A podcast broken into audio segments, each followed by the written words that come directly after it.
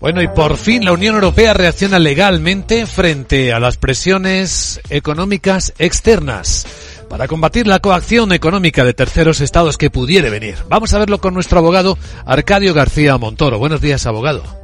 Buenos días, Luis Vicente. ¿De qué hablamos? Pues en varias ocasiones, recuerda, hemos hablado de algunos vacíos legales que tiene la Unión Europea. Esta vez se trata de los casos de amenazas de terceros países en el terreno económico. Es lo mismo que se trate de inversiones, que de restricción de productos o de un tema de propiedad intelectual. Se trata de proporcionar, pues eso, herramientas, apoyo para contrastar esa coacción que pudiera sufrir la Unión Europea, ojo, o cualquier Estado miembro.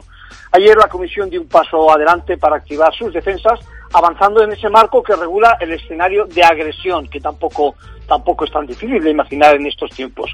El origen lo encontramos años atrás, cuando el Parlamento, el Consejo, la Comisión se alinean para dar a luz a esta iniciativa legal. ¿Y cómo está previsto que actúe en estos casos?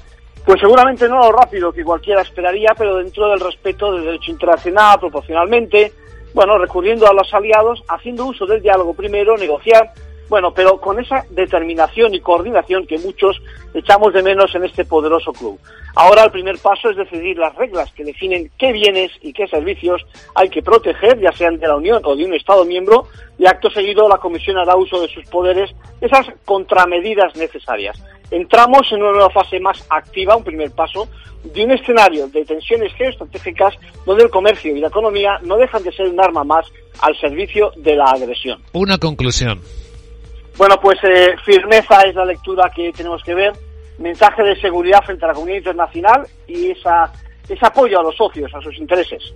Gracias, abogado. En palabras del vicepresidente ejecutivo de la Comisión Europea responsable de Comercio, Valdis Dombrovskis. Esto es necesario porque sencillamente estamos operando en un entorno geopolítico conflictivo. La instrumentalización del comercio para otros fines geopolíticos es un hecho y ya lo es desde hace algún tiempo. También es un hecho que en los últimos años la Unión Europea y sus Estados miembros han sido objeto de intimidación económica.